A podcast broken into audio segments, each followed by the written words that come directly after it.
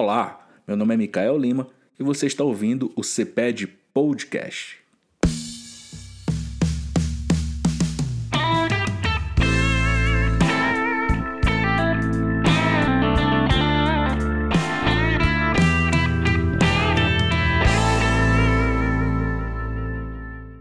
Bom demais estar aqui com vocês. Obrigado por terem vindo. né? Eu sei que a rotina de vocês é corrida para ainda adicionar um momento aí de diálogo aqui na instituição. A gente fica muito feliz de vocês estarem aqui. Nós temos alguns rostos que já são figurinhas nossas do colóquio e outros que não. Então, pelos que não, a gente vai esclarecer o que é, que é esse momento, como é que funciona esse espaço. O colóquio é um momento de prosa, de diálogo, né? É o momento que a gente consegue programar diálogos que são essenciais causa daquilo que está acontecendo perto da gente. E por mais que a gente force um pouquinho na aula ali para tentar comentar um pouco, não é parar e conversar, não é parar e pontuar. Então o colóquio é o momento onde a gente, você vai perceber, a gente sempre pega esses casos que estão bombando. Esse que a gente tá, vai falar hoje é, aconteceu aí o desfecho 30 de junho, bem aí, né? Então coloca esse espaço que a gente dialoga. Então se você pensa que você veio só para ouvir, não é a ideia. A ideia é que quem vai dialogar aqui da frente faça algumas provocações de início, estabeleça algumas ideias ali. Nada muito longo, não é palestra. E aí que você capte essas ideias, essas provocações, para que a gente dialogue, para que daqui a pouco a segunda parte você traga né, os seus questionamentos, aquilo que você leu, aquilo que você compreende da temática, e sempre olhando um lugar de muito respeito, né?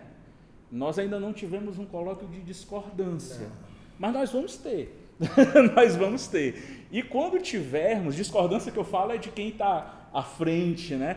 E quando tivermos, a gente vai lidar da mesma forma que a gente lida com toda discordância no colóquio, que é ver de uma perspectiva acadêmica, absolutamente respeitosa, né? não atacando a pessoa. Esse não é o nosso lugar de ir para frente em relação à pessoa, mas de tratar ideias. Né?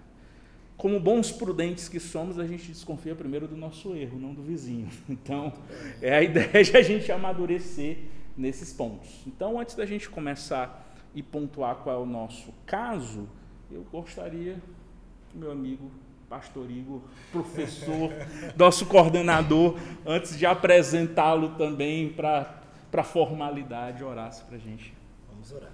começar, por gentileza. Eu gostaria de, antes de orar, agradecer ao público que está aqui, né?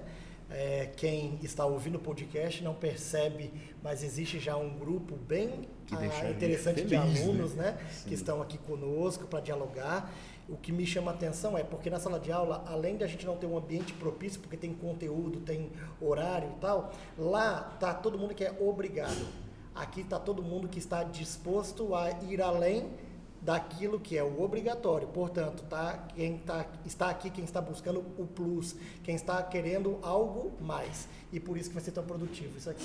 Vamos pedir a bênção de Deus e a gente avança então. Senhor nosso Deus, obrigado por tuas bênçãos, obrigado porque nos criaste como seres racionais, que têm um intelecto a ser desenvolvido e estamos aqui reunidos neste colóquio para que nossa intelectualidade, nossa racionalidade jurídica possa ser aguçada, possa ser desenvolvida de modo que possamos então representarmos de maneira ainda mais digna o teu nome, por sermos pessoas bem formadas, com profundidade, com qualidade e que aprende a respeitar as diversas opiniões. Pedimos a tua bênção e a tua presença entre nós, em nome de Jesus. Amém. Amém. Meninas, bem-vindas, bem-vindas. Meu povo, o caso que a gente fala hoje é o caso Laura Smith, um caso que tem início em 2018 nos Estados Unidos e que recentemente a Suprema Corte ah, dos Estados Unidos toma um posicionamento em relação a isso.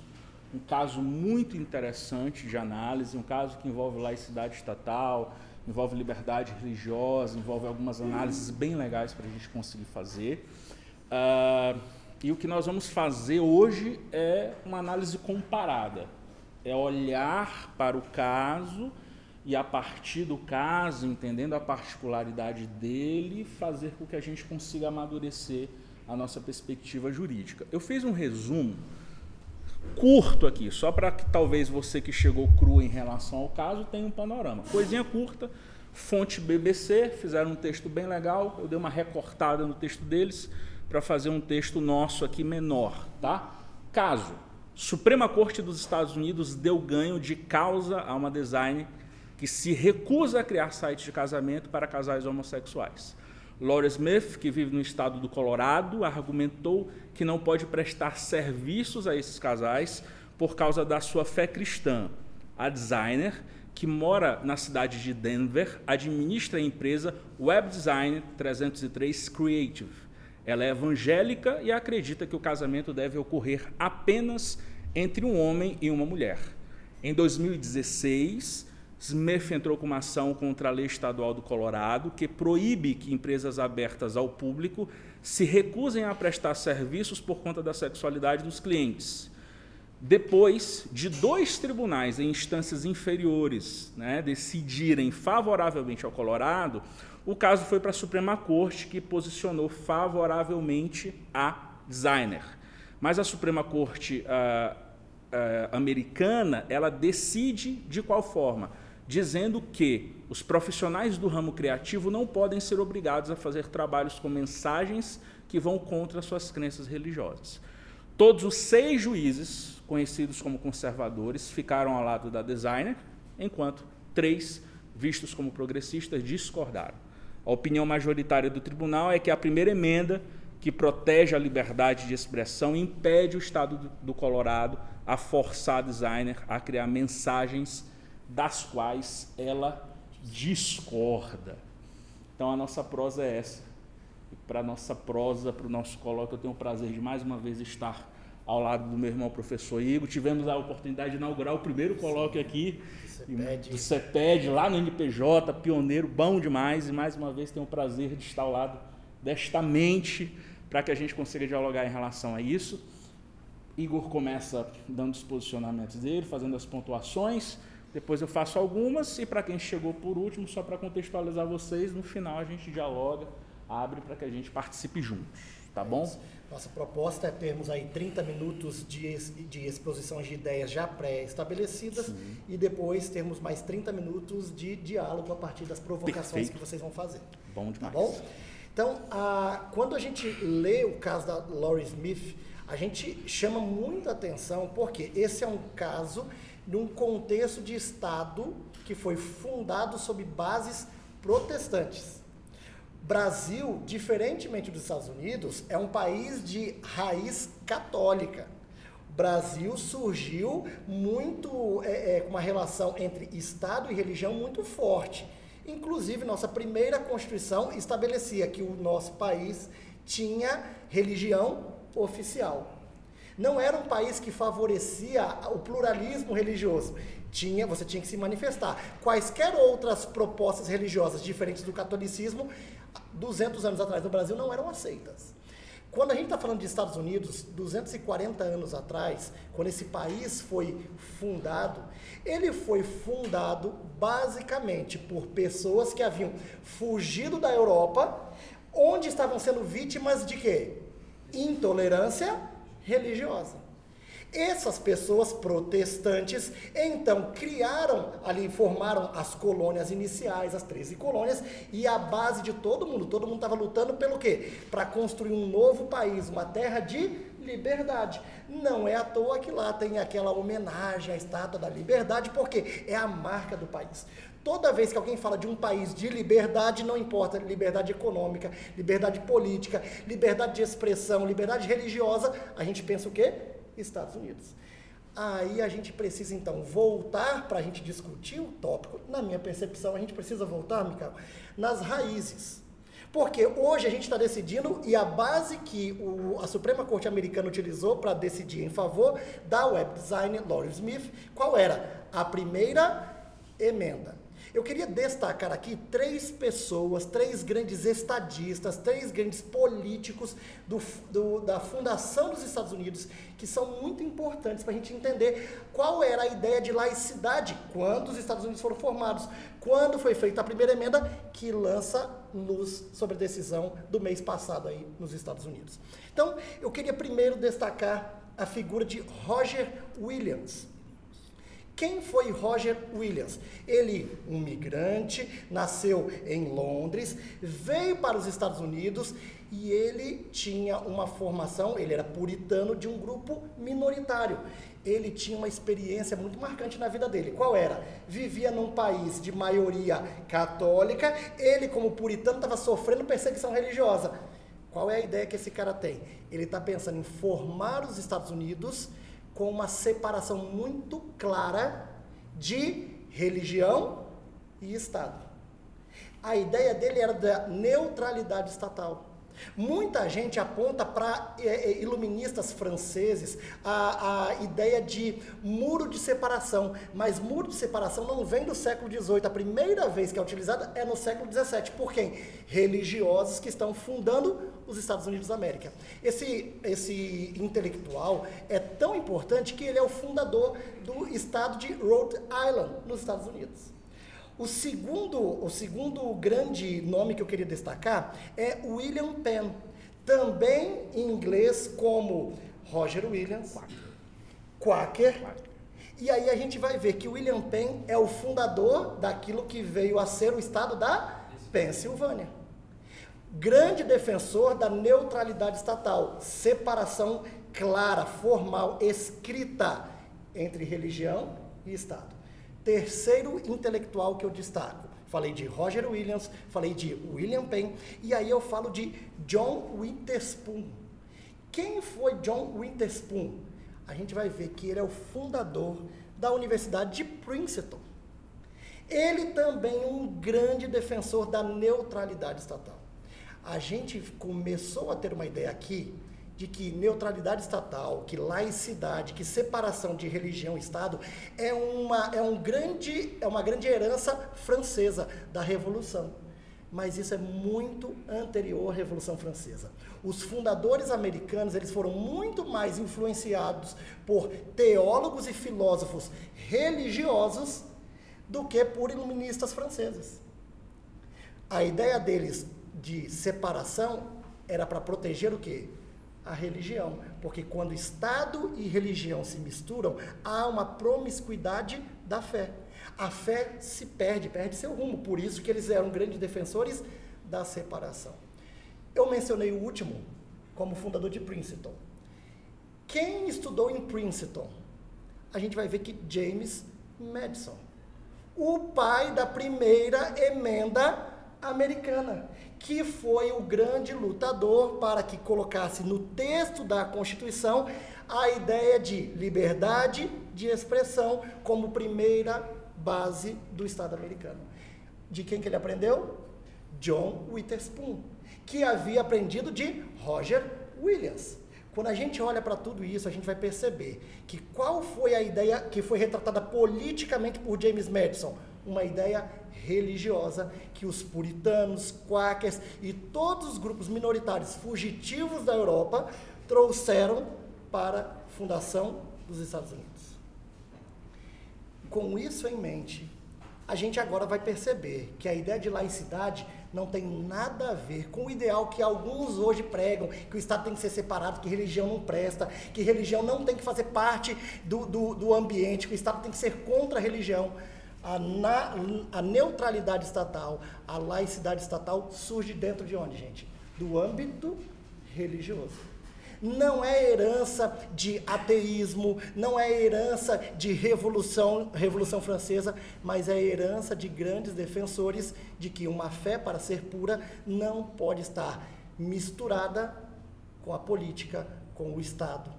Porque toda vez que um grupo religioso ele obtém a força do Estado ao seu lado, está montado o cenário para o arbítrio, para a perseguição, para a intolerância. Por isso que nenhum grupo religioso deve ter o aparato estatal a seu favor. Qual é o papel do aparato estatal no contexto da laicidade originária? O Estado aqui tem que dar condições para que todas as vertentes religiosas possam aqui florescer. O Estado tem que dar condições para aqueles que creem e também para aqueles que não creem terem condições de aqui escolherem o modo de vida, o modo de crença e de descrença. Isso tudo para a gente é muito importante. Se a gente trouxer agora para Laurie Smith, olha o que a Suprema Corte decidiu. Suprema Corte decidiu que a primeira emenda americana estava relacionada com a proteção da crença cristã. Agora vou fazer meu olhar crítico porque meus minutos já estão se esgotando. Primeira coisa que eu queria destacar, e aí para a gente provocando para gente vocês depois darem as devolutivas. O professor Micael fez um resumo do caso. Vocês viram a Suprema Corte Americana diferente da nossa, ela não tem 11 juízes, ela tem o quê? Quantos? Nove. E vocês viram que o resultado foi 6 a 3. Por quê? 6 todo mundo já sabia que votariam de um jeito. E 3 todo mundo já sabia que votariam de outro jeito. Por quê? Aí é a minha análise. Que eu gostaria que vocês depois dessem devolutiva, questionassem, colocassem aqui para a gente poder debater. As decisões judiciais, em sua maioria, são produto retórico meramente de convicções prévias que cada julgador tem. Cada julgador já sabe o que, que ele quer decidir, o que, que ele pensa, então, qual é o caminho retórico argumentativo que eu tenho que utilizar para chegar no resultado que previamente eu já estabeleci. Os julgadores não fazem uma análise franca, aberta, de fazer o estudo profundo da doutrina, profundo da história e chegar a uma decisão. Eles já sabem o que eles querem. Os conservadores já queriam o que, gente? Não posso impedir que essa, ou não posso obrigar que Laurie Smith faça desenhos, faça sites para crenças que ela discorda. Os progressistas, que foram minoria, entenderam o quê? Não, a gente tem que preservar as conquistas recentes de grupos é, LGBTQIA, que tiveram grandes conquistas nos últimos cinco anos. Se essa, esse caso acontecesse daqui a cinco ou dez anos, se a gente tivesse uma mudança de governo nesse meio tempo e alguns julgadores fossem aposentados, o governo da ocasião ditaria a maioria e, portanto, esse resultado poderia ser totalmente diferente. Se o direito não mudou, se as bases jurídicas não alteraram, a gente vai perceber que, na minha percepção, o que a gente tem é uma análise muito mais de convicções pessoais, uma análise sociológica, uma análise política do que jurídica. Isso tem que servir de reflexão para a gente. Porque quando a gente olha para as nossas realidades também, é isso que a gente acaba fazendo. A gente não vem para um colóquio e a gente não está disposto a dialogar com o coração aberto. Falou, cara, vai que ele tem um negócio diferente para mim. Eu já venho com a minha preconcepção. Eu vou usar qualquer é, é, caminho retórico argumentativo para chegar onde eu quero, mas eu não venho aberto ao diálogo. Eu venho para convencer. Eu não venho para dialogar. Essas seriam as minhas primeiras provocações e abro aqui para o aprofundamento teórico do nosso mito Micael aqui. Nenhum. Obrigado pela, pela fala, meu irmão. O pessoal que chegou depois, obrigado. Bom ver vocês aqui. Mesmo na correria do dia a dia, vocês vieram prosear com a gente, que a ideia é essa. Meu povo, como é que eu tento olhar esse caso? Né? Um caso que, primeiro, coloca a gente em um lugar confortável, porque é uma análise comparada. Então, gente estava conversando ali agora há pouco, é bom a gente fazer uma análise comparada, que os nervos são mais tranquilizados. Né? Quando a gente fala do vizinho, é muito melhor muitas vezes quando falamos de nós mesmos. Mas olhar para o vizinho e entendê-lo dentro das suas particularidades é essencial para a gente entender o nosso cenário, que já digo de início, não está muito distante de alguns olhares e posicionamentos. Tá? A partir de qual olhar metodológico eu vejo essa questão? A partir do, do hipotético dedutivo do Karl Popper, tentando falsear algumas hipóteses que são ali jogadas. E eu utilizo uh, para fazer isso a obra do João Maurício Adeodato, um monstro da nossa teoria do direito brasileiro, uh, na obra que ele fala a respeito da retórica da norma jurídica e do direito subjetivo. E aí ele vai ajudar a gente de uma forma bem interessante, penso, ao direcionamento teórico para que a gente entenda algumas questões, tá? Quero falar de três coisas com vocês. Uh, sobre algumas disputas jurídicas que envolvem essa questão, sobre o eto, sobre o perfil de quem decidiu e sobre o caso em si. A análise em si é alguma coisa que a gente pode pensar sobre isso, tá? Primeira coisa que a gente pensa sobre as disputas jurídicas que existem dentro disso. Por que disputas jurídicas?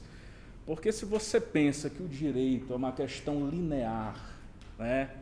como se fosse lá o Charlie Chaplin nos tempos modernos, naquele filme que ele fica girando lá a manivelinha dele o dia todo, montando as coisas. Se você pensa que o direito é assim, sistemático assim, simples assim, de nós conseguirmos pegar tudo que estudamos na teoria e aplicarmos na prática, o ato de decidir, o ato de julgar, mostra que nós temos muitas limitações em relação a nós mesmos e à prática do direito. Porque o ato de julgar, ele exige de nós que nós saiamos das nossas bolhas de vivências individuais e do olhar do direito que nós temos a partir delas, que geralmente é aquilo que mais acontece de confortável com a gente. Eu olho o direito constitucional a partir da minha vivência, da minha realidade. Eu olho o direito a partir das razões do direito, a partir das minhas lógicas. Eu, como tu falaste, é, é eu, eu olho para instrumentalizar as minhas ideias. Isso não é direito. Isso é instrumentalização da ideia jurídica. Quando você tem que julgar algo, decidir sobre algo, você tem uma demanda da vida real que grita, pretensões que são conflitantes, e você tem que servir como aquele que vai trazer essa nuvem suspensa que é o direito para a realidade uma decisão. Agora, essa decisão, aí está o nosso problema. Ela precisa estar baseada nas razões jurídicas. Ela precisa estar fundada na mentalidade jurídica. E aí nós temos um primeiro problema dentro desse tópico, que é o problema da sociologia do direito. Em qual sentido? No sentido do trabalho do jurista alemão Zipelius, que é um dos indivíduos que eu acho muito interessante como ele vai trabalhar na sociologia jurídica, não tanto aquilo que está fora, que é absolutamente interessante nós estudarmos os movimentos sociais que existem, mas aquilo que está dentro. Porque nós esquecemos, quando a gente fala de sociologia jurídica, que o movimento social está dentro do direito, está dentro do judiciário, está dentro do legislativo, está dentro do executivo. Nesse caso, nós falamos do judiciário. Então, Zipélio nos lembra que quando a gente fala de judiciário, nós não temos indivíduos que são sacrossantos no sentido do direito, né? Inerrantes. Inerrantes ou alguma coisa do tipo. Nós temos indivíduos que muitas vezes são movidos por pulsões por questões, por paixões, como nós muitas vezes somos. E que esse exemplo não se limite ao judiciário, porque é muito fácil, mais uma vez, falar do vizinho. Que esse exemplo se destine a nós. Eu penso que esse é o grande ponto dentro dessa problemática.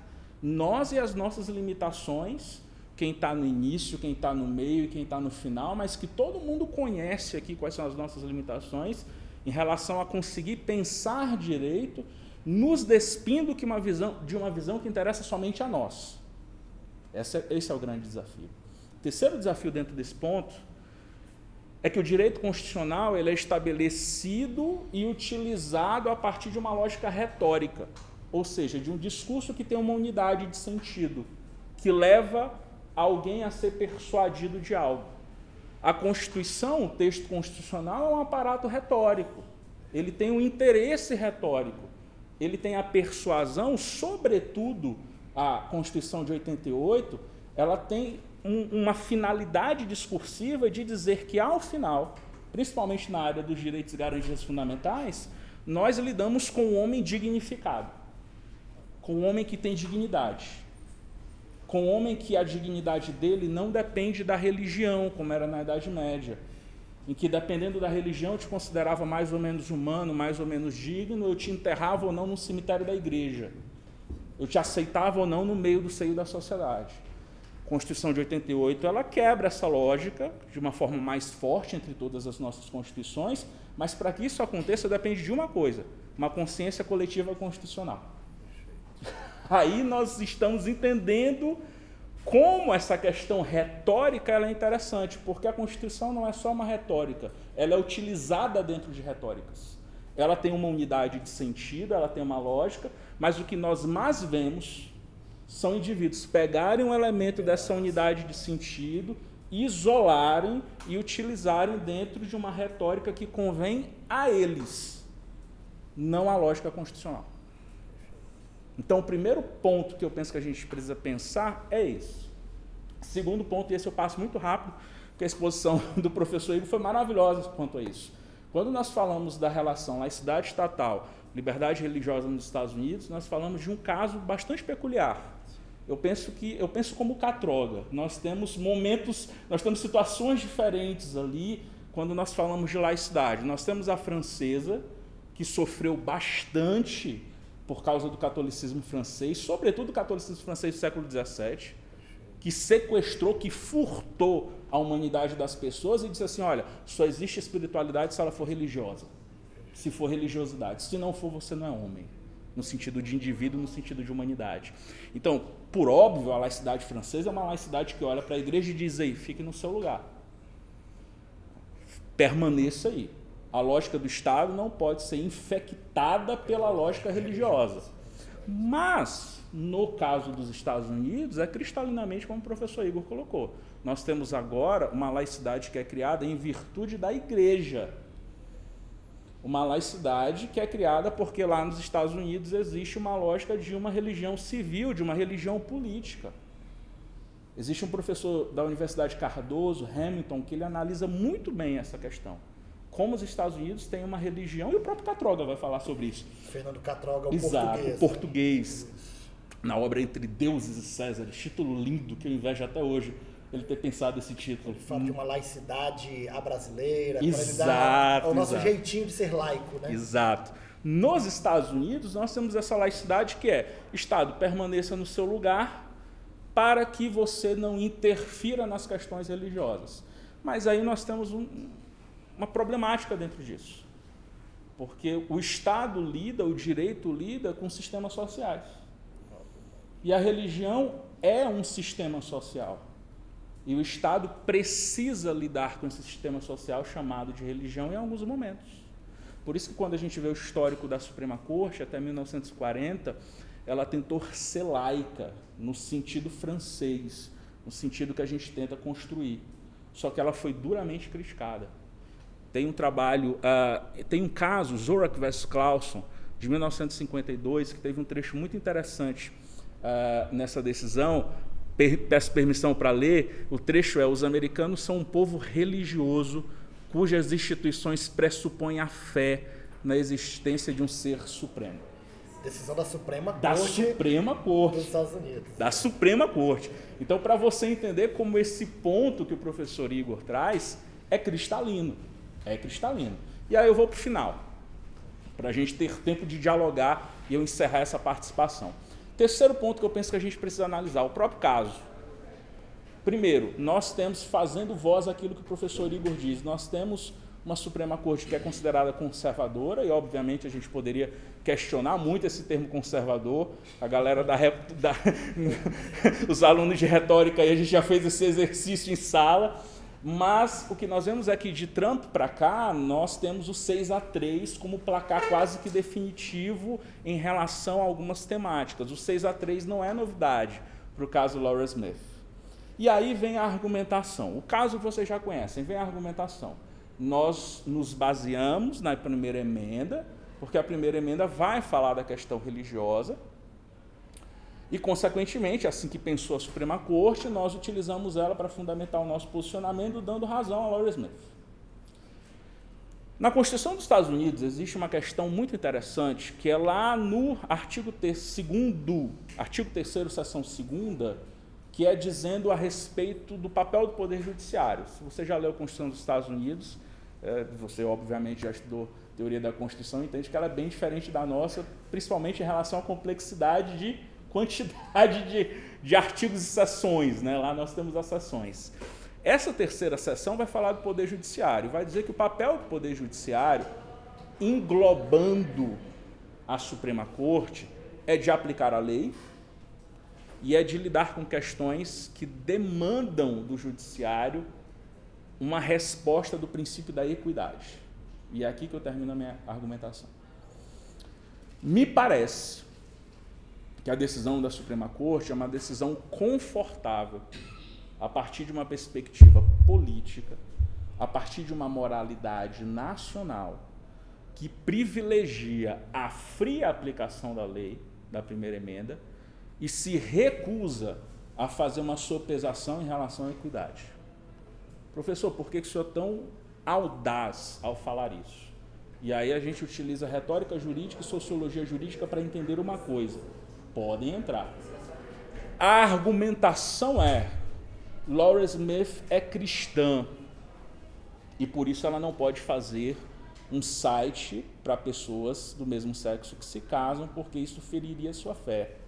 Essa é a argumentação, essa é a estrutura discursiva. O que é interessante nós entendermos é que nós precisamos avaliar quão sólida é essa estrutura discursiva, esse discurso. Por quê? Porque se for sólida, a estrutura do discurso, nós temos um caso puro de liberdade religiosa. Se não for sólida a estrutura do discurso, nós temos um caso sociológico, jurídico puro, de simplesmente uma postura sectária em relação a um determinado grupo. E se assim for, não se trata de mera aplicação da lei, se trata da Suprema Corte agir para que exista o princípio da equidade. Como eu consigo ver essa estruturação discursiva como falha? Professor, por que como falha? Porque por coincidência também sou cristão. E por coincidência conheço alguns princípios da fé cristã. E quando nós levamos o discurso a, ao método do Popper de testar para ver se as hipóteses lá são sólidas, ao meu ver, e obviamente a gente discute sobre isso, as hipóteses são falhas. Por qual motivo, professor? Porque quando a gente fala de casamento dentro do texto bíblico, nós temos uma vasta gama de, vamos colocar nos nossos termos, de impedimentos, de impeditivos para casamento. Ou de atitudes que são transgressoras no texto bíblico quando nós falamos de casamento. Trocando em miúdos, sexo antes do casamento, pessoas que já tiveram um casamento que se casam novamente, Pessoas que vão se casar e planejam na sua vida sexual não ter uma vida monogâmica, mas fazer alguma prática sexual como a filosofia do poliamor. Três hipóteses. Nós poderíamos achar outras, se a gente fosse trocar em miúdos. Mas, curiosamente, Laura Smith e o padeiro, Jack Phillips, que é o caso de 2018. Que é o caso de 2018, que é a Suprema Corte. Não, é o casal, Laurie Smith. Não, exato. É um caso anterior, né? É o caso que do padeiro. Que o mesmo Estado, que a Suprema Corte toma o mesmo posicionamento, curiosamente se recusam a fazer os seus serviços criativos simplesmente para pessoas que se casam e que são do mesmo sexo. Quando nós testamos o discurso, ele me parece falho. Porque se fosse um discurso de fé, ele teria que necessariamente levar a teste todas as outras possibilidades que fariam com que o meu trabalho traísse a minha fé. Professor, como não acontece, como é que o senhor entende isso? É um caso puro de sectarismo social. É um caso público de sociologia jurídica. É um caso puro de olhar para uma parcela da sociedade e ver ela de uma forma discriminatória por questões sociais. Não me parece que é uma questão de fé. E por esse motivo, a mim me parece que, o, que a Suprema Corte deveria agir muito mais pensando na questão do princípio da equidade do que na mera e fria aplicação da lei da primeira emenda. Obviamente, eu coloco ao dispor e a argumentação de vocês uh, toda essa, toda essa linha e agora a gente vai exatamente nesse momento que o Thiago já está ali ávido para conversar. Tu ia contar alguma coisa mais? Não, não, Eu, eu só ia ver para quem está é, fazer uma filinha, né? É, vamos é, tentar. pra- de posicionamentos, né? O Thiago já pediu a palavra, mas alguém já quer aproveitar e pedir a palavra? Everton aqui. Everton aqui. Mais alguém? Um terceiro, um terceiro ou terceira? Vamos Não? paz. Seguramos então. Vai lá, Thiago, por favor. Professor, você disse que ele, é, a Suprema Corte agiu mais é, pela aplicação fria da lei e não pelo princípio da equidade. Se ela agisse pelo princípio da equidade, como ela age? A meu ver, ela puniria Laura Smith. Entendendo que é uma questão de. Veja, e, e olha como o ato de julgar é, é- é um ato muito interessante. Porque ele ti- nos tira do nosso conforto. Faz com que a gente pense muito mais a partir da racionalidade jurídica do que na nossa própria preservação. Então eu penso que se olhado fosse a partir de uma razão jurídica, assim como a Laura Smith, o Phillips, o padeiro, né? Obviamente nós temos o desconhecimento dessa argumenta, desse elemento argumentativo que eu trouxe. Eu não sei se ela faz isso. Eu pesquisei muita coisa, olhei muito vídeo que ela fez. Tem, um, tem uma agência lá de defesa da liberdade dos direitos, eu esqueci o nome dela, que pegou esse caso e fez um marketing bem pesadinho sobre isso. E me parece, de tudo aquilo que eu vi, que o, a manifestação é exclusiva em relação ao casamento de pessoas do mesmo sexo. Pela lógica hermenêutica constitucional da Suprema do- da Constituição dos Estados Unidos e da própria emenda, primeira emenda, eu penso que a decisão deveria ser outra. Agora veja, o posicionamento é muito mais político do que jurídico né? é o que o professor Igor traz. É confortável decidir dessa maneira. Mas no direito a gente não lida só com o confortável, e aí é o último comentário que eu faço. Nós do direito, nós estamos em um ponto muito delicado. Nós estamos entre a legitimação daquilo que a sociedade demanda, que uma determinada sociedade demanda, e a ação incisiva a partir da racionalidade jurídica. Quando nós falamos da, da nação dos Estados Unidos, nós falamos de uma nação que já escravizou e que já teve apoio legal para isso. Nós estamos falando de uma nação que a teologia cristã dessa nação pregava que pretos não tinham alma e por isso eu podia escravizá-los. E o direito foi silente, porque era confortável, porque era seguro manter-se assim. Entende que é delicado? É delicado por quê? Porque se você pensa em inserir demais também, sem uma cautela, razão jurídica, você pode se tornar ditatorial. Então, o posicionamento do direito é muito ponderado em relação a isso, mas ele não pode simplesmente dizer, veja, a nossa nação é cristã. Então é assim que nós vamos tratar quem diverge da maioria. O grande princípio, o grande problema é que a partir do momento que nós abraçamos o princípio republicano democrático, nós entendemos que qualquer grupo que faça parte do nosso território, mesmo que seja uma minoria, reconhece igualmente para a dignidade no cenário social, político e jurídico. Acho que isso que você falou é, é importantíssimo, porque a gente tem que fazer o recorte. Se, será que eu estou apontando que eu não há, eu, eu não reconheço determinada prática porque ela conflita com o cristianismo? Eu ajo assim com todas as demais práticas que conflitam com o cristianismo ou apenas com essa por conta de uma visão que eu tenho de outros preconceitos e não simplesmente uma interpretação, uma hermenêutica da fé cristã? Porque tem muitas outras coisas, você deu alguns exemplos, que a gente simplesmente assume, mas não tem nada a ver com fé cristã. Mas a fé cristã já assimila, a fé cristã já leva como se fosse verdade e como se fosse normal, mas tem coisas que não, isso aqui não dá para aceitar. Ou aceita tudo ou não aceita nada. Porque a ideia é, eu não posso fazer isso, isso aqui eu não aceito, e eu não aceito porque é fere a fé cristã. Tem tanta coisa que fere a fé cristã e o cristianismo tolera, aceita, mas tem coisas que ferem a fé cristã e o cristianismo fala, não, isso aqui pode passar. E, e só terminando, a gente consegue analisar isso. Existe um teólogo adventista lá nos Estados Unidos, na Andrews, que é o Fernando Canali. Ele escreve um livro muito interessante chamado Princípio Cognitivo da Teologia Cristã. Então, como nós falamos da fé cristã, nós falamos de uma fé que tem um princípio cognitivo, tem um texto, tem uma lógica de análise, tem uma hermenêutica. Então, isso nos deixa confortável para entender que a partir da retórica desse princípio cognitivo, nós encontramos exatamente isso que o professor Igor está dizendo. Nós encontramos uma questão que não parece abraçar somente essa retórica, mas ignora algumas outras coisas e por causa, penso, de questões sociais, ela mira especificamente dentro de um determinado grupo. O direito. De, deixa eu só falar mais uma frase que eu acho que ela é essencial. No direito nós temos que entender uma coisa muito interessante. Reconhecer a dignidade do outro não é viver a vida dele. Se você não está pronto para reconhecer a dignidade do outro, se você confunde o reconhecimento da dignidade do outro com viver a sua vida, talvez o direito não seja o seu lugar. Ainda. Ainda. Tem tempo para mudar. Tem né? tempo. É, tem tamo tempo para o mudar. colóquio serve para a gente despertar essas conclusões. Gente, estamos. Olha, olha, olha que, que quebra de paradigma. Onde que nós estamos com esse diálogo? Olha o ambiente. Nós estamos no centro universitário adventista. Nós estamos aqui. Eu sou pastor ordenado da igreja.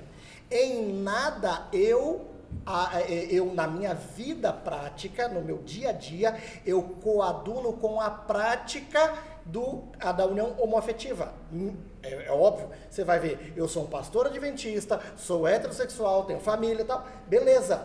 Se, se a minha escolha não foi essa, mas isso não me pode fazer retirar do outro a dignidade que não foi conferida pela Constituição, mas pelo próprio Deus, porque todos, independente da prática, têm dignidade conferida por Deus, porque fomos criados à semelhança dele. E isso não nos faz ter um discurso que pune pessoas por determinadas práticas, mas eu posso discordar da prática, mas não posso deixar de conferir a ela dignidade, porque não é para a prática que eu estou conferindo dignidade, é para a pessoa. E a pessoa está protegida de ponta a ponta no texto bíblico e no texto constitucional. Por favor. É, Acho que Ah, quer tem dizer, o- tem, eu- tem o Everton aqui. Aí depois e aí a- vai abrir lá. Isso. Vai lá, Everton. Professor, eu estou exatamente, também a gente fica até meio perdido. Mas a gente consegue perceber nesse caso vários erros que aconteceram. Vários erros não. Um erro de julgamento que aconteceu partindo de um princípio próprio dos próprios juízes. A gente consegue perceber, como foi falado é, no início, que o direito não é uma térrea, mas ele é como se fosse uma linha horizontal. Porque ele não vai atravessar só a questão de valores e princípios, uma questão de cultura, mas ele também atravessa as barreiras da racionalidade jurídica. Então aí a gente tem um conflito entre razão e vamos colocar cultura, razão e os próprios valores. Ah, se a gente pegar na perspectiva de que houve um certo equívoco do próprio princípio cristão, como foi falado, de que Deus criou o homem à sua imagem e semelhança, então todos teriam o mesmo direito, todos teriam a mesma liberdade de expressão diante do próprio Deus. A gente não eh, podemos perceber que é um erro ao se escolher os jogadores, isso é uma pergunta. Em se escolher os jogadores, porque se eu tenho alguém cristão lá dentro, com certeza é como se ele puxasse a sardinha para o lado dele.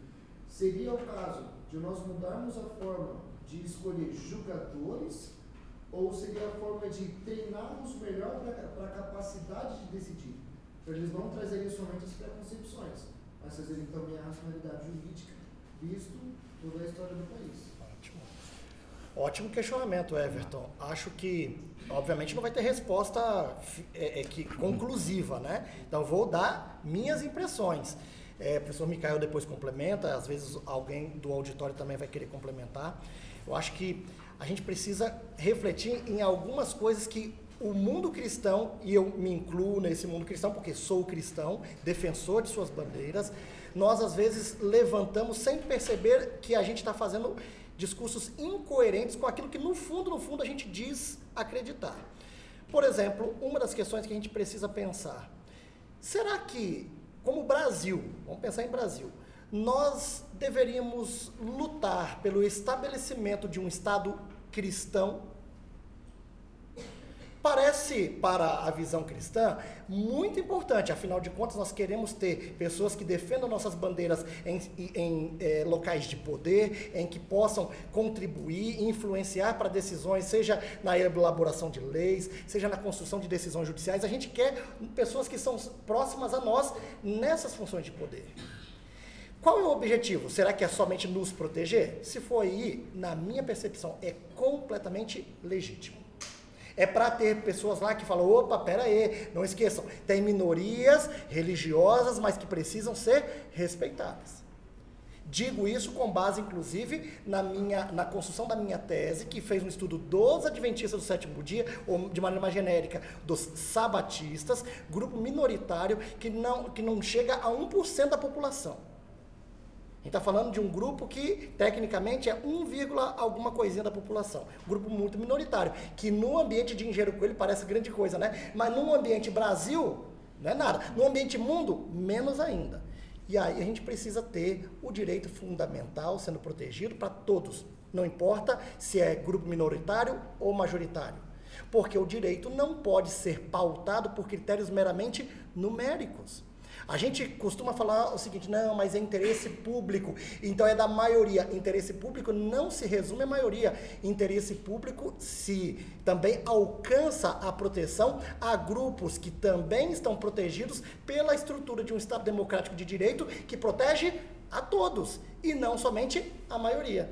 Quando eu penso que eu sou uma minoria religiosa, eu preciso lembrar o seguinte, que outras minorias, não somente religiosas, mas sexuais e de outras formas de manifestação, também precisam ter proteção. Porque assim como eu creio que a minha fé não pode ser tolhida, a maneira que o outro está vivendo, que não interfere na minha vida, ele não está entrando na minha casa, ele não está mudando minha forma de eh, educar meus filhos, também precisa ser respeitada. Aí trazendo para finalizar essa questão. Como a gente escolhe? Eu fiz a pergunta: deveríamos construir um Estado cristão? Eu entendo que com, de maneira veemente, isso não é ideal bíblico. O ideal bíblico não é pelo estabelecimento de um Estado cristão. Até porque, se fosse para o estabelecimento de um Estado cristão, para que haver volta de Jesus? Eu preciso compreender que o ambiente de, de, que nós estamos deve proteger, deve preservar liberdades que foram conquistadas com muito sangue, com muito suor, mas que precisamos entender que existe limite. E esse limite foi posto, inclusive, pelos cristãos que fugiam da perseguição quando fundaram os Estados Unidos.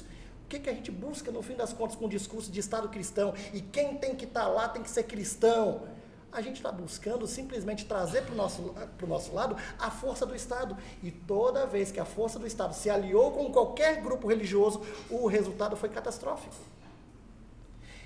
Professor, pelo amor de Deus, eu achei que eu estava na faculdade adventista. Você está. Está. Só que é uma faculdade adventista que preserva a intelectualidade, a racionalidade, e isso em nada fere a fé adventista, mas nós estamos aqui defendendo a fé e não um fideísmo, não somente uma crença infundada, sem lógica, sem coerência. Micael, eu, eu me empolguei aqui. Eu estou né? quase Desculpa. dizendo amém. Desculpa. Eu estou quase esquecendo com o debate jurídico e dizendo amém. É. É, é, eu acho que tem dois pontos. É. Tem dois pontos que são interessantes nisso. Primeiro, eu penso que a gente não deve ir no caminho da ideia do juiz Hércules de, do, do Dworkin, né? Aquela ideia de positivismo muito forte, ah, alguém para conseguir julgar alguma coisa, alguém para conseguir ser cientista, ele não pode ter valor nenhum. Isso é uma falácia, né? O que é impossível. É impossível. O que a gente precisa, a gente nós do direito que lidamos com essa questão, é são de algumas habilidades, entre elas de entender e de alguns preparos espirituais também, não digo no sentido religioso, mas mental mesmo do nosso intelecto, de entender que muitas vezes nós lidamos com sistemas que são diferentes. Justiça para o texto bíblico é uma coisa, justiça para a filosofia é uma coisa, justiça para o direito é outra coisa. São três sistemas diferentes, que agem com métodos diferentes, que agem com objetivos diferentes. Quando eu respeito a lógica desses sistemas, eu não desrespeito a de um outro, eu simplesmente entendo o sistema que eu estou, a lógica que eu estou e o propósito que eu tenho.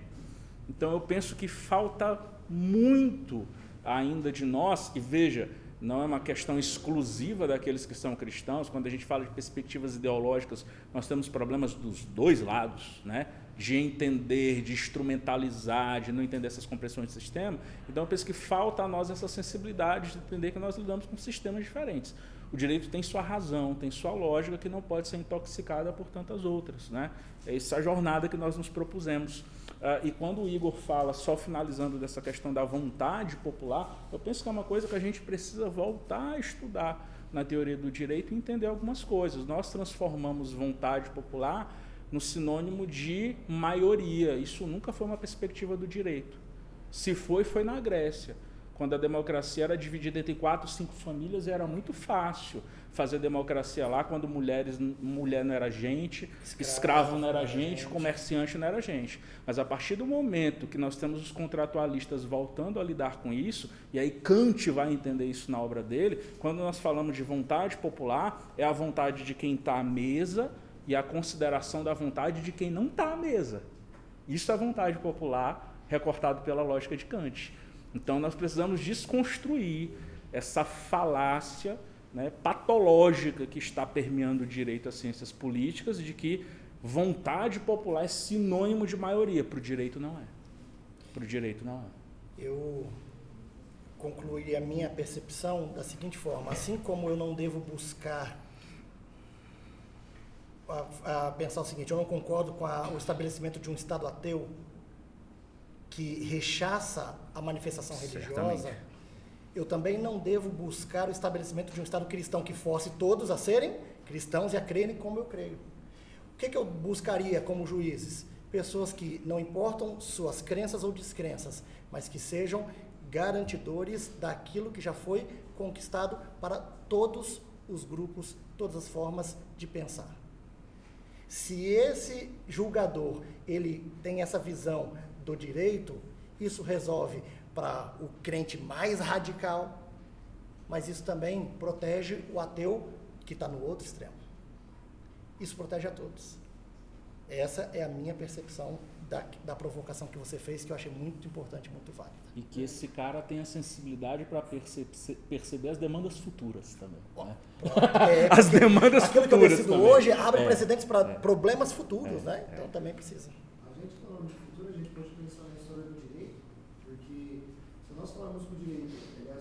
Somente. Ele é como. É, como eu vou falar? O direito é feito somente de sucesso. A gente pensa que o direito ele somente evoluiu no decorrer do tempo. A gente pode também criar uma ideia errada de que a gente vai caminhar para um estado de direito perfeito. Então a gente pode pensar num direito que ele vai evoluir conforme a sociedade evolui, porque essa é a nossa a perspectiva do próprio direito, mas quando a gente fala de perspectivas futuras, teria algumas medidas que poderiam ser implementadas para que no futuro o nosso direito não cometesse tais atrocidades como foi no passado e ele permanecesse no processo, numa tentativa de evolução e não somente para algum momento ele acabar prejudicando as minorias. Profilático, né? É, posso? Por favor. é, o direito, como toda área humana, é imperfeita. E nós dependemos de muitas coisas para tomarmos decisões, eu não penso acertadas, eu penso maduras. Né? Então, uh, eu penso que o direito precisa, e quando eu digo agora direito, digo nós, eu penso que o direito precisa cada vez mais entender o seu histórico e as suas próprias razões. Parece uma coisa simples, mas é algo que nós padecemos quando nós conversamos, inclusive, com profissionais do direito conhecer o histórico do direito, tudo aquilo que nós já passamos, né? a lógica da anamnese da filosofia. Se eu sei do meu passado, eu consigo me resguardar em relação a algumas coisas que são parecidas. Opa, eu já vi isso aqui em algum momento. E se eu conheço as minhas razões, e, e não pense que isso é pouca coisa, isso é coisa que nós dois aqui tentamos fazer cada vez mais amadurecer dentro disso, e todos os professores, eu já tenho um grande passo em relação a isso. Eu penso que entender a imperfeição do direito é muito interessante. E aí eu utilizo mais um argumento, teria muita coisa para falar sobre isso, uh, mais um argumento de um, de um filósofo conservador chamado Roger Scruton. Eu acho que essa argumentação dele é muito interessante o direito, assim como qualquer área social. Foi você que me apresentou, Roger. O Scruton? eu, eu penso que o direito, como ele defende né, o conservadorismo, ele pensa na lógica dele, eu penso a partir do direito, nós precisamos entender as exigências de progressão e as exigências de conservação. Nós no direito vamos sempre perceber novas demandas. Nós vamos sempre necessariamente caminhar adiante. Mas muitas vezes, quando nós caminhamos adiante, nós destruímos algumas coisas que nos mantiveram até ali. E não necessariamente caminhar adiante é destruir aquilo que passou. Não necessariamente progredir é implodir as instituições ah, que me trouxeram até aqui. É, olha que irônico, um conservador é alguém que defende as instituições a partir da filosofia política. Falar isso diante do 8 de janeiro é quase uma piada, mas pela lógica filosófica, um conservador seria isso. Alguém que entende que nós precisamos progredir, mas que a gente não precisa, ao mesmo tempo, implodir aquilo que a gente tem. Exemplo clássico: não é porque no direito civil nós entendemos tantos outros arranjos familiares que são fenômenos sociais, são fatos sociais que a gente precisa pensar sobre, que a gente vai se virar, aspas, para a família tradicional brasileira e dizer assim: vamos implodir, porque é um conceito arcaico. Então o Scruton trabalha nessa linha. Eu penso que esses três pontos de início aí, sabes que tua pergunta é uma tese, né? Mas eu, eu penso que esses três pontos aí poderiam ajudar a gente. Vamos para cima? Vamos caminhar a Regiane. Aí depois a. Tem mais alguém que a Sara. A Sara? Tá bom. Acho que seria isso, né? Por causa do horário, até por Tá, causa de, então mais gente que é de duas. outras turmas que, é, que tem que voltar para as aulas e tal. Então, Regiane e depois a Sara e a gente finaliza. É, então, é, me colocando no lugar de Lore, Tá. e de acordo com, a, com um dos ministros que julgou, ele argumenta que a primeira emenda prevê os Estados Unidos como um lugar rico e complexo, onde todas as pessoas são livres para pensar e falar como quiserem, BBC. não como o governo exige. E em cima, mais assim, um pouquinho, fala que a primeira emenda, que protege a liberdade de expressão, impede ao Estado do Colorado, foi onde ela perdeu a primeira, As duas primeiras, sim. impede o Estado do Colo- Colorado a forçar a design a criar mensagens das quais ela discorda. Então, é como fica a liberdade de expressão de Lawrence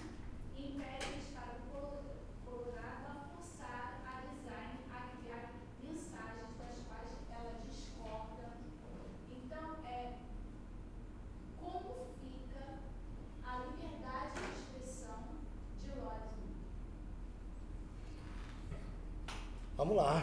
É, deixa eu pensar aqui, né? Como, como responder. Não é simples, né? Porque vocês veem, uma das características básicas dos direitos fundamentais é a sua relatividade, né? Não existem direitos fundamentais absolutos. De modo que a liberdade de expressão dela também encontra limite. Assim como o direito de, de, de qualquer outro, de outra comunidade e tal. Nesse caso, Regiane, me chama bastante atenção, que é um caso até é uma questão que até eu comentei com o Mikael antes, falei que me chamou bastante atenção. Causou um ruído esse caso da Lori Smith, porque diferente do, do contexto brasileiro, onde eu preciso demonstrar o interesse de agir, então, neste caso, a, a gente percebe pelo Código de Processo Civil, ninguém pode requerer para si direito alheio. Eu tenho que demonstrar que existe uma lesão a direito ou uma ameaça real, evidente a, essa, a esse direito, ou, por fim, que de alguma forma eu possa tocar aquela questão e aí eu possa buscar representar. Qual foi a situação que foi apontada no caso da Laurie Smith? ela apontou que quem haveria teria procurado os serviços dela seria Stewart. Quando foram procurar quem era o Stewart, porque ela indicou o telefone, indicou o e-mail, Stewart falou: Eu nunca nem procurei essa mulher. Eu sou hétero, sou casado há 15 anos, tenho filhos e não procurei. E aí causou um burburinho. Falou: Poxa, como que ela então levantou essa questão? No fim das contas, a defesa que foi apontada por ela apresentou a seguinte sustentação: falou, na realidade, ela foi vítima de um trote. Porque se isso não acontecesse, se isso não tivesse sido apontado que ela foi vítima de um trote, que alguém se passou pelo Stewart e tal e tal, qual seria o caso? A situação reverteria contra ela, porque haveria uma denunciação caluniosa. O que eu estou. É, é, por que, que eu fiz esse, esse recorte? A liberdade de expressão da, da, da Lori, ela deveria ter sido protegida e, de fato, a lei do Colorado, na minha percepção, ela é uma lei que ela seria desnecessária.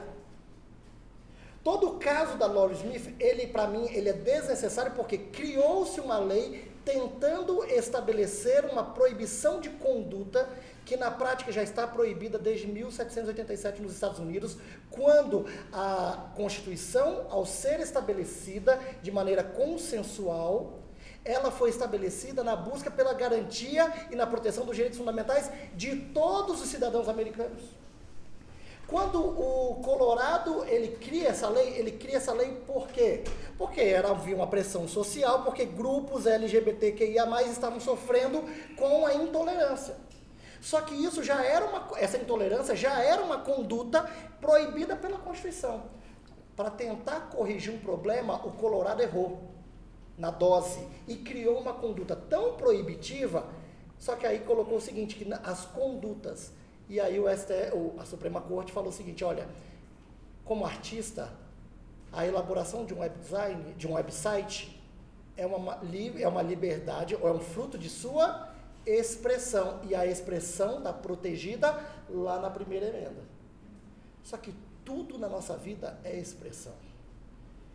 Quando eu canto, eu me expresso. Quando eu falo, eu me expresso. Quando eu escrevo, eu me expresso. Quando eu desenho, eu me, escrevo, me expresso.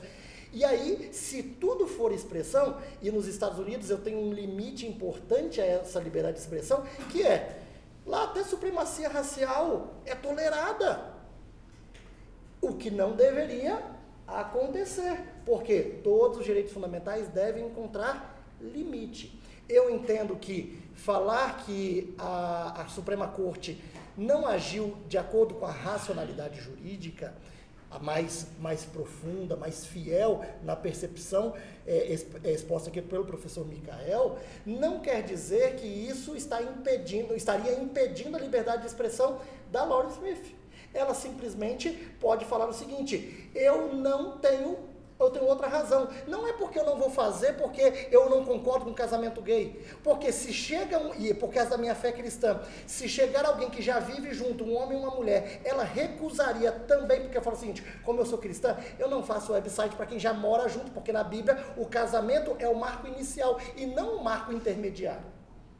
E é nesse sentido que eu entendo que não seguiu a lógica a partir do fundamento. Se eu estou falando que a proteção é da fé cristã, a fé cristã tem que ser provada em quaisquer outras circunstâncias. Então, eu acho que o fundamento da alegação é outro. Então é o seguinte, não tenho condições, estou é sobrecarregada, tem, meu perfil de atuação é outro, mas não usar como defesa a fé cristã.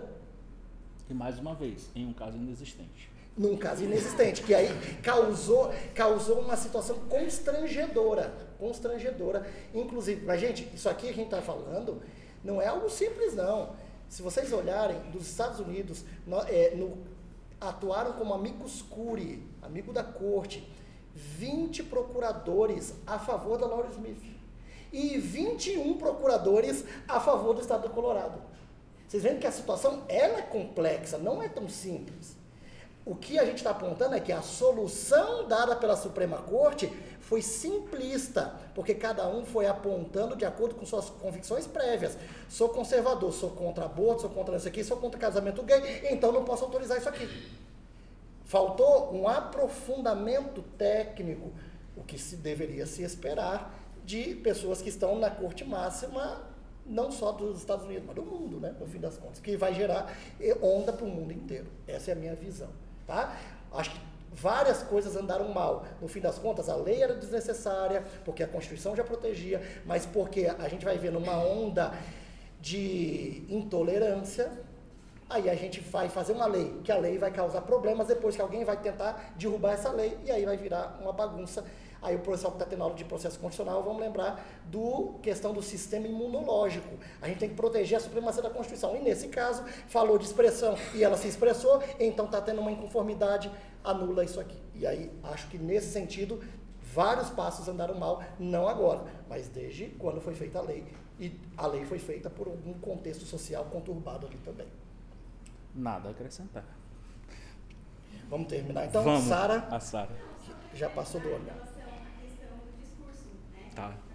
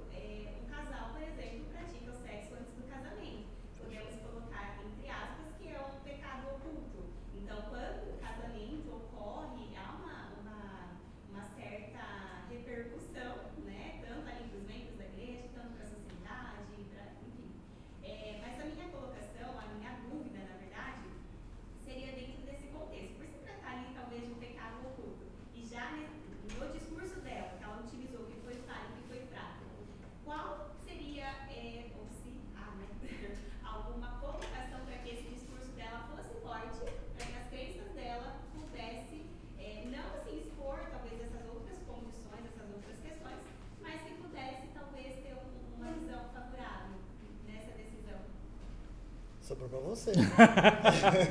Olha, eu, tenho limitação para responder essa questão porque eu vejo a manifestação como social, como sociológica, não só nos Estados Unidos, mas aqui no Brasil também. Né? Pouco se rechaça quem pratica sexo fora do casamento, pouco se rechaça algumas outras práticas e olhando a partir da perspectiva do direito, ignora essa questão de ser pecado oculto ou não. Pouco se rechaçam alguns pecados que são bíblicos, aí eu uso um termo mais que são sociologicamente aceitos. O que parece socio sociologicamente é que existe um entrave específico em relação à comunidade LGBTQIA+, principalmente quando nós temos a PL 122 em diante, que é quando é tensionada essa questão e aí se vem os delírios cognitivos. Ah, as igrejas vão ser forçadas a realizar casamento dentro das igrejas. Então veja, uh, e uma outra limitação minha de entender isso como liberdade religiosa pura, óbvio que a questão é mais complexa, é como toda essa questão é instrumentalizada politicamente. Então, essa é uma outra problemática que eu encontro. Como essas bandeiras são politicamente convertidas. Como hoje nós temos nos Estados Unidos, literalmente um mercado, e aqui no Brasil também, um mercado da fé político. Então é interessante que eu defenda essas bandeiras, porque na verdade elas são capitalizadas, elas são capital político. Então eu penso que o que a gente precisa a princípio, eu não quero nem entrar na teologia, porque a gente poderia entrar e falar de algumas questões.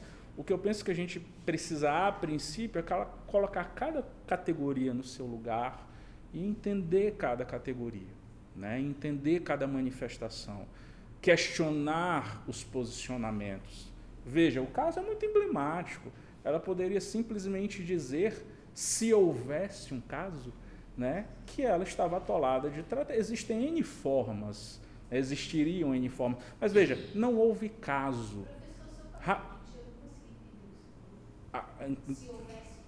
Se houvesse um caso que não houve.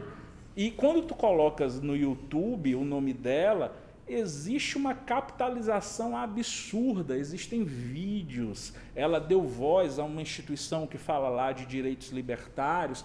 Então, o que me parece, cruamente, é que isso é uma capitalização política reforçar de uma bandeira. Ela está né? militando, né? Como se diz.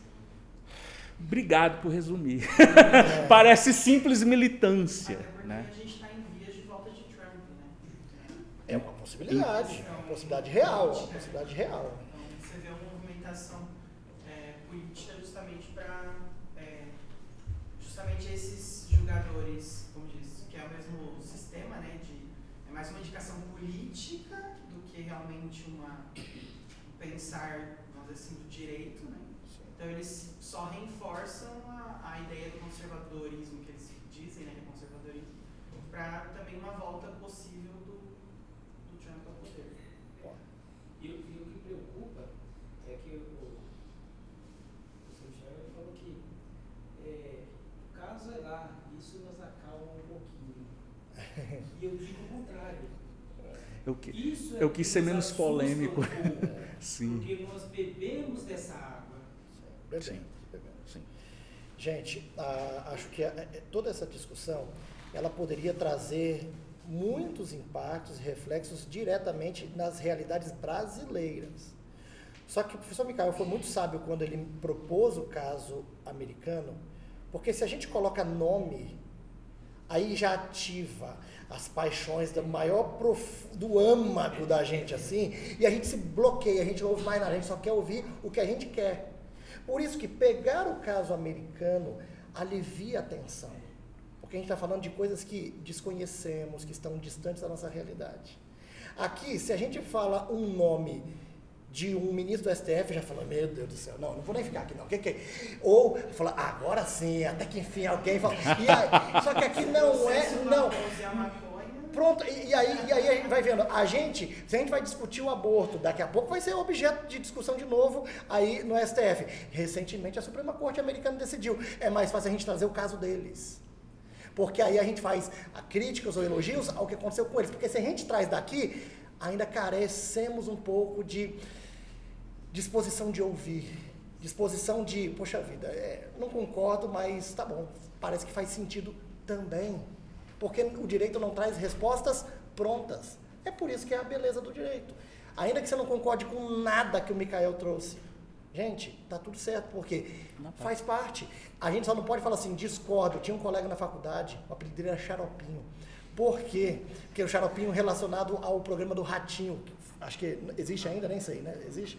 Mas na época existia. E aí, porque ele, tudo que ele falava era o seguinte, discordo. E aí, fala assim, por que que você discorda? Porque eu discordo. Não, eu discordo, mas eu tenho bases também. Olha, porque tem uma outra teoria, tem um outro autor, e a gente tem dificuldade, a gente discorda pelo simplesmente porque eu discordo, porque parece que eu não posso concordar. Calma, a gente tem tanta pressa em discordar que a gente fecha os ouvidos para ouvir coisas que poderiam talvez ajudar a gente a abrir os horizontes e pensar diferente daquilo que a gente tem até hoje. O professor Micael vai dar as palavras finais, mas eu quero agradecer primeiro a ele por ter organizado o colóquio, o primeiro colóquio desse semestre. Além disso, agradecer a cada um de vocês, porque a gente nunca imaginou que teríamos uma participação tão relevante por parte dos alunos. A gente quer que o nosso ambiente do curso de Direito seja mais do que um cursinho preparatório para o exame da OAB. É importante passar no exame da OAB, tudo isso que o curso se propõe oficialmente diante do MEC? Sim, mas o nosso curso pretende ser um ambiente que favoreça a intelectualidade, a racionalidade e o aprendizado do diálogo. Se isso nós obtivermos de maneira efetiva, teremos ganhado toda a nossa, nossa realização como educadores, como formadores. Se você escolher fazer qualquer coisa da vida, independente do direito, fala, não, nem quero saber do direito, vou mexer com outras coisas, mas tiver aprendido a buscar com profundidade, a dialogar e a respeitar, a gente já vai ter ganhado nosso propósito. Obrigado, agradeço ao professor Micael por lutar, por fazer os colóquios acontecerem, por fazer o CPED podcast, por lutar por tudo isso. E agradeço a vocês que têm mostrado para gente que temos que continuar insistindo nisso, porque isso faz muito bem para o desenvolvimento de cada um de vocês. Professor Micael. Obrigado, meu irmão. Povo, uh, vocês têm aula, eu tenho aula aqui daqui a pouco, por isso que a gente está encerrando. Se fosse pela nossa vontade, a gente ficava à noite aqui mas eu quero fazer voz daquilo que o professor Igor diz, agradecer porque vocês vieram, né, vindo dos dias de vocês, das atividades de vocês. Temos alunos aqui do primeiro ano, segundo ano, Sim. terceiro, de todos os anos, manhã, noite, então a gente conseguiu ter uma mescla bem legal e a gente fica muito feliz. Isso, isso, isso aquece a nossa alma, né, poder fazer isso. Uh, e o que a gente quer, além de trazer a racionalidade de vocês, é lembrar que não existe nada mais natural no humano do que defender seus próprios interesses. Isso não é teológico, isso não é cristão, isso não é genial, isso é natural, isso é instinto básico. O que a gente espera através do direito é que a gente consiga transpor esse limite nosso, que às vezes é muito básico, é muito instintivo, e conseguir olhar o outro, pensar a vivência do outro reconhecer a dignidade do outro.